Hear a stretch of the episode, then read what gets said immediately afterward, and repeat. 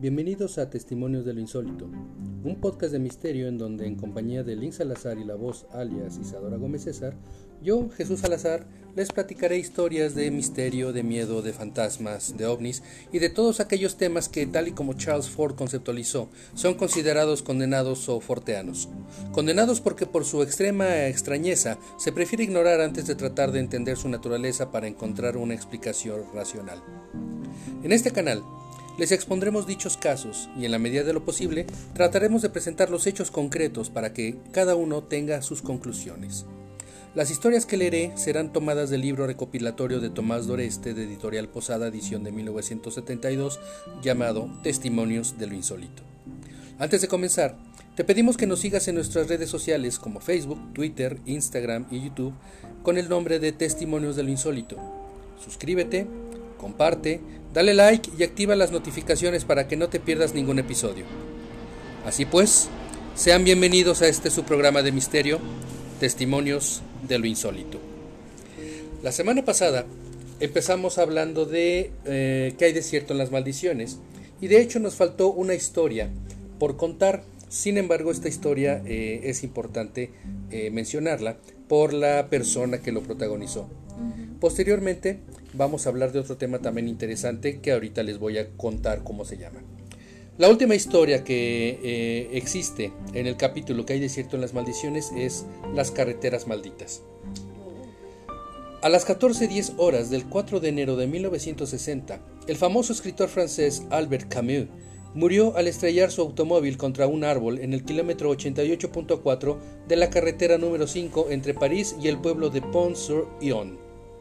¡Qué coincidencia tan extraña! dijo minutos más tarde el conductor de la ambulancia que llevó el cuerpo al hospital. Es el segundo habitante de Lormarin que se mata en este mismo lugar. El caso de Albert Camus, bajo cualquier ángulo que se mire, ofrece un aspecto inquietante. Era matemáticamente imposible algo así como una oportunidad entre cien mil millones, que dos habitantes del mismo pueblo se mataran en el mismo lugar chocando contra el mismo árbol. En el camino de Bremen a Bremerhaven, Alemania, hay un rincón que posee el mismo trágico poder. Ahí perecieron el explorador Trintler y su chofer el 12 de abril de 1931. Las autoridades pusieron sobre aviso a los automovilistas, pero los accidentes siguieron produciéndose. En 1949, el, industrial Jean-Luc Michelin, fabricante de las célebres llantas francesas que llevan su nombre, corría a 120 km por hora por una recta en la carretera 7 de Brière a Montargis. No había ningún otro vehículo a la vista. De pronto, y sin ninguna razón aparente, el auto abandonó la carretera y chocó contra un árbol. Es curioso, opinó un testigo del accidente. Con esta persona son 10 las que se matan en este mismo lugar a pesar de que se trata de una carretera poco transitada. El doctor Marcel Lapip, miembro de la Academia de Medicina Francesa, dio la siguiente explicación. Todo individuo que recibe en los ojos 10 destellos por segundo está expuesto a sufrir un ataque si tiene antecedentes epilépticos. Cuando se oculta el sol por detrás de los árboles, el automovilista que corre a gran velocidad recibe a causa del juego de sombras y luces que pasan a través de los troncos y las ramas de los árboles que bordean la ruta exactamente 10 destellos luminosos por segundo. Esta explicación científica tal vez pudiera resolver el misterio de algunos accidentes sucedidos en la carretera, pero ¿y todo lo demás? También es imputable a los destellos de la muerte de Lord Carnarvon y de quienes penetraron en la tumba de Tutankamón. Bueno, esta fue la historia, la última historia de eh, que hay desierto en las maldiciones, eh, que se trata de las carreteras malditas. Y ahora vamos a otro tema que también es muy interesante. El título de este capítulo es Nadie sabe a dónde se fueron. ¿Qué piensan ustedes si les eh, digo que este capítulo se llama Nadie sabe a dónde se fueron? Pues yo creo que no sabemos en dónde están o en dónde estuvieron. ¿Quiénes? Pues las personas y las cosas. Ok. Como de abducciones, ¿no? ¿Abducciones? Ajá. Ok, muy bien. O si no, es estar en otro planeta y no saber en dónde estás. Ok, bueno, vamos a ver. Cada año desaparecen en el mundo cientos de miles de personas. En la mayoría de los casos se trata de gente que murió asesinada, cuyos cuerpos fueron ocultados en lugares tan retirados que jamás se lograron encontrar. Otras veces, quienes se perdieron de vista de manera tan radical, en realidad se habían trasladado a otra ciudad o a un lejano país y nadie avisaron de su cambio de residencia. Pero ¿y los otros? ¿Qué podemos decir de aquellos individuos que estaban un día en un lugar y el siguiente se habían esfumado sin dejar rastro como si hubieran pasado a otra dimensión? Tales son los casos que se escogieron para el capítulo de desapariciones inexplicables. Unas se produjeron por la vía de los aires, otras en medio del océano, y otras más sucedieron a plena luz del día, en terreno firme, a la vista de personas que oyeron o presenciaron hechos que jamás supieron comprender. Y entre los casos de personas o de grupos de personas que se esfumaron en el aire están el regimiento que se perdió en Gallipoli. ¿Un regimiento completo? Un regimiento completo. ¿Cuántos son más o menos eh, los integrantes de un regimiento, vos? ¿Tienes una idea? Pues pueden ser muchos o pocos. Ok. 500 Así mil. de-.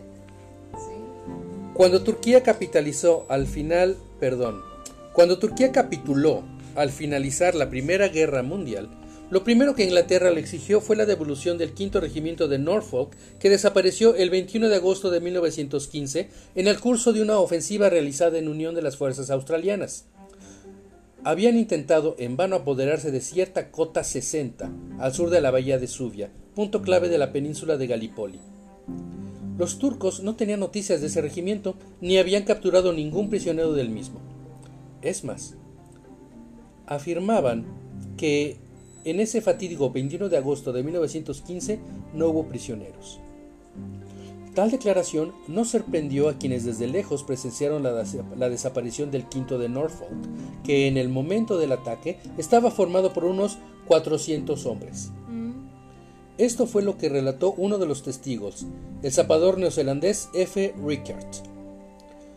Había amanecido un día claro, sin una sola nube a la vista, a no ser unos seis o siete en forma de pan alargado que sobrevolaban la cota 60. Todos nos dimos cuenta de que a pesar de soplar un viento del sur de unos 7 kilómetros por hora, aquellas nubes no cambiaban de lugar ni de forma. Desde nuestro puesto de observación, situado a una altura aproximada de 100 metros por encima de la cota citada, podía verse otra nube de la misma forma que las otras que parecía arrastrarse por el suelo. Parecía tener unos 200 metros de longitud y 60 de espesor. A poca distancia del lugar de combate aparecía aquella extraña masa extremadamente densa, casi sólida, que reflejaba la luz del sol. Varios centenares de hombres del quinto regimiento de Norfolk remontaban el lecho de un torrente seco hacia la cota 60, cubierta en parte por la nube. Penetraron en su interior sin dudarlo un segundo, pero nadie salió de ella para combatir. Cuando perdimos de vista al último hombre, la nube se elevó lentamente, como haría cualquier neblina, pero conservando su forma original, y fue a unirse con las otras. El conjunto se puso entonces en marcha hacia el norte muy despacio, y en el terreno no quedó un solo hombre, ni armas de ninguna clase. Una ¿A qué les suena esta desaparición? adopción, ¿A una abducción? Ajá. 100% ¿De quién? de los alienígenas. Los alienígenas. Ok. ¿Vos? Pues sí. Pues a mí me suena lo mismo. Que como, o, o como por ejemplo, los que se pierden en el Triángulo de las Bermudas. Ese es un tema que vamos a tratar. Ajá. Pero estos, bueno, sí, es que también piensan lo mismo que los abdujeron. Ok. El niño que se esfumó en el aire. En las colinas cubiertas por la nieve invernal que hay en unos kilómetros al sur de Brecon, Inglaterra, Owen Thomas y su familia y amigos se hallaban reunidos en la enorme cocina de la granja, dispuestos a celebrar la Nochebuena del 24 de diciembre de 1909. El ponche humeaba sobre la mesa y los ojos de los niños que supieron resistir el sueño brillaban ante los preparativos del festín. La señora Thomas se mostraba como siempre una estupenda organizadora. En torno al fuego del hogar, estaban el pastor de la iglesia vecina, el veterinario de la localidad, el comisario de Brecon y la familia de todos ellos. En total, unas 15 personas. Poco antes de las 11 de la noche, la señora Thomas pidió a su hijo Oliver, de 11 años, que saliera a llenar una cubeta con agua. El niño se puso las botas de hule, pues afuera la nieve cubría unos dos palmos. Las estrellas comenzaban a brillar. La madre le puso una bufanda en torno al cuello. Oliver tomó la cubeta y salió. Nadie volvería a verlo. Menos de diez segundos habían pasado cuando todos los oyentes oyeron gritar pidiendo ayuda. ¡Un lobo! exclamó Owen Thomas, descolgando rápidamente la escopeta que estaba a un lado de la chimenea, mientras el veterinario y el clérigo corrían a la puerta. Otro granjero fue detrás de ellos con una lámpara en la mano. Una vez afuera quedaron aterrados. No vieron nada, pero oyeron los gritos desesperados de Oliver por encima de sus cabezas. El niño parecía haber sido eh, atrapado por algo. ¡Me tienen agarrado! ¡Socorro! ¡Socorro! No, qué horror. Durante un minuto más siguieron los gritos y llamadas de auxilio, pero disminuyeron de intensidad como si el niño subiera, subiera, alejándose. Vengan todos conmigo, exclamó el pastor tomando la lámpara. Sigamos las huellas de Oliver. Estas eran normales y mostraban claramente que el niño se había dirigido hacia el pozo, pero a unos 20 metros de la casa desaparecían bruscamente, como si Oliver se hubiera elevado en el aire. Cerca de ese lugar encontraron la cubeta vacía. En la madrugada llegaron los policías desde Brecon. A petición del pastor, dibujaron un ancho círculo en torno a las huellas del niño desaparecido. Los policías parecieron desconfiar, se encogieron de hombros y se dispusieron a bajar al pozo. Buscaron a continuación por toda la casa y sus dependencias, pero su búsqueda resultó inútil. En la pesquisa oficial, los testigos solo pudieron repetir lo que oyeron y vieron, los asuntos que quedaban sin explicación jamás los archiva la policía inglesa y es por ello que el sobrecontenido de la noticia de la desaparición de Oliver Thomas se halla junto con otros semejantes en uno de los 17 armarios con puertas metálicas que están marcados con una señal de interrogación en el nuevo edificio de Scotland Yard en Londres. No, qué grueso. Qué miedo. Imagínense, eh, están a vísperas de una celebración la mamá le pide al hijo que salga a buscar un poco de agua y oyen gritos, salen a buscar, no lo ven, pero escuchan la voz del niño que parece que está elevándose en el aire, pero pues eso es imposible porque es 1909 y en ese entonces no había helicópteros, no había aviones, no había drones, no había otras cosas. ¿Qué pudo haber sido? Una nave. Hay una película donde es con Mila Ajá. Que este, finalmente la abducen a ella y a su hijo, ¿no? Su hija o... La cuarta fase. Ajá. Y ella ni cuenta se daba de lo que sucedía hasta que un policía también vio que estaba el objeto arriba de su hogar. Ok. Y ya después ella yendo, ¿qué, qué era? ¿Un psiquiatra? ¿Un este, se dio cuenta de todo lo que sucedía por lo que este, decía ella, ¿no? Ok. Entonces estamos hablando de que hay desapariciones que, nadie entiende y que eh, pasan eh, eh, con testigos. Ok. ¿Qué creen? Hay otro ejército que se desvanece. Y este es más antiguo. En 1707, cuando el archiduque Carlos se disponía a invadir España, cuatro mil hombres aguerridos acamparon una noche en una barranca de los Pirineos. La mañana siguiente partieron temprano rumbo al sur, pero no se volvió a saber más de ellos. No se hallaron sus armas ni los animales que cargaban sus provisiones. Cuando en 1858 Francia inició la invasión de la Conchinchina, esa misma región que hoy conocemos con el nombre de Vietnam del Sur, sí, existe la Conchinchina o existió la Conchinchina. 650 soldados del ejército oriental que avanzaban con el arma al hombro a través de una vasta llanura se desvanecieron en el aire, a unos 20 kilómetros de Saigón. En un momento dado estaban allí y de pronto ya no hubo nadie. Otro grupo que les seguía a corta distancia no oyó nada ni encontró huellas de los desaparecidos. Mm, ¿Algo que comentar? Híjole, es que me lleva a lo mismo. Ok. sí. Un caso O- sucedido... o- perdón, o también puede ser. ¿Te acuerdas de un video de Maussan que se ve como. Bueno, ya no lo creo tanto, pero se ve de repente como aparece un extraterrestre atrás de un. ¿De un poste? Ajá, Ujú, algo así también puede ser. ¿Como un portal? como un, portal. ujú. Ok, podría, podría ser. Un caso sucedido en Argentina.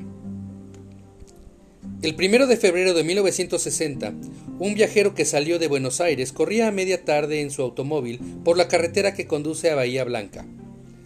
A las 22.30 se hallaba a poca distancia de su destino cuando fue cegado por una luz deslumbrante. Intrigado por el fenómeno, detuvo el auto a un lado del camino y miró al cielo. Cayó dormido sin darse cuenta. Y cuando despertó era medianoche pasada. Se hallaba acostado en el suelo, pero no había señales de su vehículo. El hombre se levantó, aturdido y molesto, y miró en torno suyo. En ese momento apareció a lo lejos una camioneta que se detuvo al llegar junto a él. ¿Queda muy lejos Bahía Blanca? preguntó el hombre. Quisiera denunciar el robo de mi auto. Bahía Blanca, exclamó sorprendido el conductor del vehículo. Pero si estamos a pocos kilómetros de Salta. Aclaremos que Bahía Blanca está al suroeste de Buenos Aires, a unos 1300 kilómetros de Salta, en el extremo norte del país, y que entre los dos puntos no existe comunicación directa por carretera. En la delegación de policía de Salta, creyeron tratar con un loco, pero el viajero insistió en que hablaran por teléfono a Bahía Blanca. La policía de este lugar accedió al eh, lugar indicado por la persona. Halló el auto abandonado. Nadie fue capaz de explicar lo sucedido al protagonista de esta historia. Mm, ¿Qué pasó aquí? Qué cosa. un portal. Un portal. Estamos hablando también de casos de tiempo perdido. Ahorita vamos a ver por qué. Sí, luego llegan, eh, se van chicos, llegan grandes las personas. Ah, no tanto, más bien son episodios en los que tú estás eh, manejando, por ejemplo, Ajá. ves una luz cegadora, son las 10 de la noche y caes dormido. Y cuando te despiertas, eh, resulta que eh, no solamente no estás en el lugar donde caíste dormido, sino que estás como 200 kilómetros más adelante y ya han pasado 5 horas después de, de la, de, la, de- de- de la experiencia que tuviste. Cosa extraña. Se perdieron entonces 5 horas de tu vida que no sabes qué pasó, no sabes cómo llegaste del punto A al punto B. Eh, y pues obviamente todo esto es un misterio. Claro. Vamos a ver qué pasó con el matrimonio que voló. Pero todavía más incomprensible es el extraño viaje que realizaron los esposos Vidal, residentes en Buenos Aires en enero de 1968. ¿Se oculta alguna manifestación diabólica detrás de las nubes de tormenta? Tal vez sea así para este matrimonio que desde aquel no muy lejano día, estamos hablando de un libro que se publicó en 1970, entonces son solamente dos años de diferencia, pero con, ref- con referencia a nuestros años ya son 50. Circulaban por esa fecha en su automóvil por la carretera que va desde Chascomús a Maipú, poblaciones de la República Argentina, cuando los envolvió una nube negra y espesa. El señor Vidal y su esposa cayeron en profundo sueño. Cuando despertaron, descubrieron algo asombroso. Se hallaban en la capital de México. El auto, cuya pintura había desaparecido, fue enviado a unos laboratorios de Estados Unidos para ser examinado cuidadosamente. Nunca se informó oficialmente de los resultados. Un soldado que llegó de Manila. Tal vez podríamos acusar de farsantes a los argentinos del caso anterior y que montaron una comedia para engañar a sus amistades y burlarse de las autoridades. Podríamos creer que tomaron un avión que los llevó de su tierra hasta México, pero nos parece una broma difícil de realizar, sobre todo si en ningún aeropuerto hubo constancia de que abordaran un avión. Pero, los que sí no está, pero lo que sí nos llena de confusión, puesto que ha sido mencionado en algunos libros sobre historia mexicana, es el caso del soldado que llegó de Manila. Y la historia fue así. El 25 de octubre de 1593, un soldado español apareció repentinamente en la Plaza Mayor de la muy noble y leal Ciudad de México, cuando fue incapaz de explicar su procedencia en ese lugar. Y además vestía el uniforme de un regimiento destacado en la capital de las Islas Filipinas, situadas a unos 14.000 kilómetros al oeste. El soldado fue arrestado y juzgado por el Tribunal de la Inquisición, en cuyos archivos consta el caso.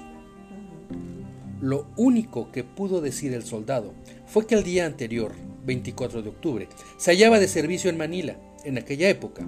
Un viaje tan largo duraba varios meses, pero el soldado aseguró que se había trasladado de una ciudad a otra en menos que canta un gallo. Dio detalles precisos sobre su vida en Manila hasta el momento de su desaparición e informó a los jueces de un reciente asesinato, el del gobernador español de las Filipinas. Varios meses más tarde, el relato del soldado quedó confirmado en todos los detalles cuando llegó desde Manila la noticia de la muerte del gobernador, además de otras pruebas que demostraron algo imposible de creer. El soldado viajó a través del océano en el curso de un día. Pero cómo lo hizo, eso nunca se logró aclarar. Cosa rara. Cosa, cosa muy rara. En este capítulo estamos hablando de, de- de desapariciones misteriosas, pero en el futuro hablaremos también de apariciones misteriosas. Es decir, eh, una persona que de repente aparece en un lugar, nadie sabe cómo, nadie sabe por qué, pero esa persona de repente aparece ahí. Desapareció a la vista de todos. Entre los casos de desapariciones misteriosas, producidas a la vista de varias personas a plena luz del día, está el que protagonizó David Lang el 23 de septiembre de 1880, muy cerca de su granja en Gallatin, estado de Tennessee. Ese día se dirigía caminando hacia su casa, a un lado de la carretera, cuando apareció en su carruaje el juez Augustus Peck, amigo de la familia. Desde la granja, los niños vieron a su padre levantar la mano para saludar al juez. ¡Hola, August! Estas fueron las últimas palabras de David Lang, pues antes de que su brazo regresara a su posición inicial, se había esfumado. La señora Lang lanzó un grito. Ella y los niños se re- precipitaron hacia el lugar donde vieron al granjero por última vez. El juez Peck también llegó corriendo, pero no hallaron nada. El espeso pasto no ocultaba ningún agujero donde el hombre hubiera podido ocultar, y en los 50 metros a la redonda no había árboles ni matorrales que le sirvieran de escondite. Acudieron los vecinos, y algunos hombres excavaron el terreno, pero no hallaron el menor rastro del desaparecido.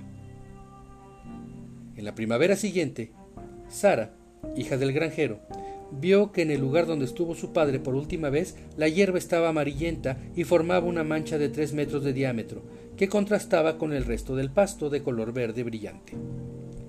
La niña corrió en busca de su madre y los vecinos acudieron con la señora Lang pudieron comprobar el hecho.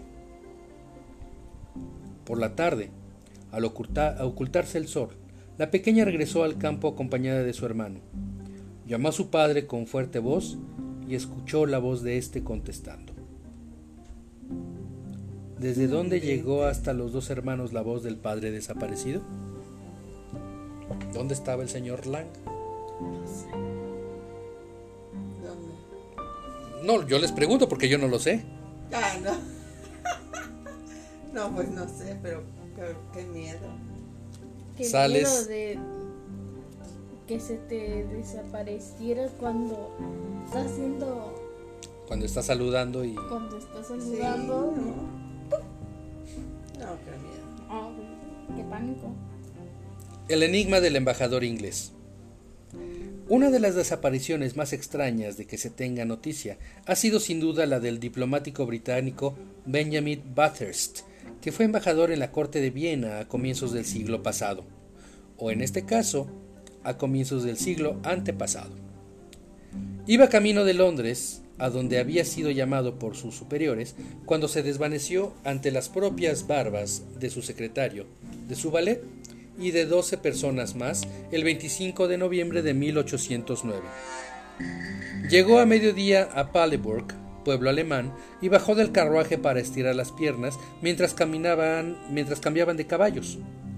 Rodeó a los palafreneros encargados de las bestias, pasó por detrás de estas y desapareció. A su espalda solo había una elevada tapia sin ninguna puerta. Pasado el primer momento de estupor, todos salieron en su busca y registraron el interior del carruaje hasta debajo del asiento. Más tarde, se recurrió a las autoridades y hasta al ejército, pero el embajador parecía haber pasado a otra dimensión y nadie lo volvió a ver nunca más. Oh. Qué extraña. Qué extraño. Y a, a mi parecer, eh, muy, muy tenebroso. Ok. ¿Qué tal una última? Inquietante. ¿Qué tal una última historia? Sí, sí, sí.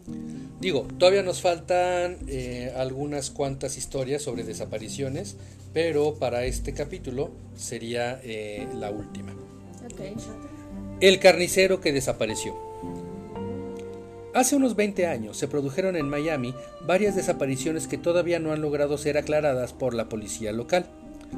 Fueron tan misteriosas, tan desconcertantes, que todavía figuran en las conversaciones de quienes fueron testigos de los hechos.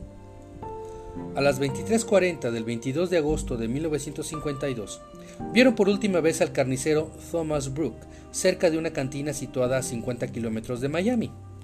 Unos minutos antes se había despedido de su amigo y citó con él para el día siguiente. Abordó el auto donde le esperaban su esposa y su hijo de 11 años y puso en marcha el motor. Por la mañana, una patrulla de tránsito halló el vehículo a 25 kilómetros del punto de partida. Los faros estaban encendidos y la puerta abierta. No había señales de violencia.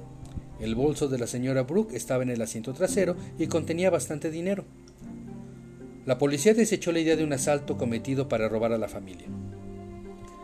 Más tarde, descubrieron las huellas de los tres pasajeros adentrándose en el césped que bordeaba la carretera y de pronto se, esfumaban, como si se hubieran volatilizado. Pero eso no fue todo. A la 1.20 de esa misma noche, cuando la mesera Mabel Twin dejaba su trabajo en un restaurante situado a 10 kilómetros del lugar y se dirigía a su casa, algo le sucedió. Sus pasos cesaban bruscamente a corta distancia de donde comenzó a caminar y todavía se ignora qué fue de la mujer. Las dos misteriosas desapariciones alertaron a la policía de Florida e incluso llegaron agentes del FBI. La prensa aprovechó ambos casos para presentar una serie, una serie de reportajes sensacionalistas, pero lo único que resultó cierto en la cuádruple desaparición fue que nada se descubrió. ¿Cómo crees? ¿Cómo crees? Pues sí, nada se descubrió, nada se sabe de esa gente y pues Desapareció en sus ojos. desapareció. no, sin dejar rastro alguno. Así es. Desaparecieron, se volatilizaron, se esfumaron Como fantasmas. como fantasmas quizá. En fin, esas son algunas desapariciones misteriosas que se han registrado eh, a lo largo de la historia. En el siguiente capítulo vamos a concluir las de desapariciones misteriosas con otras, eh, me parece que son cinco o seis historias adicionales a estas. ¿Ok? Ok.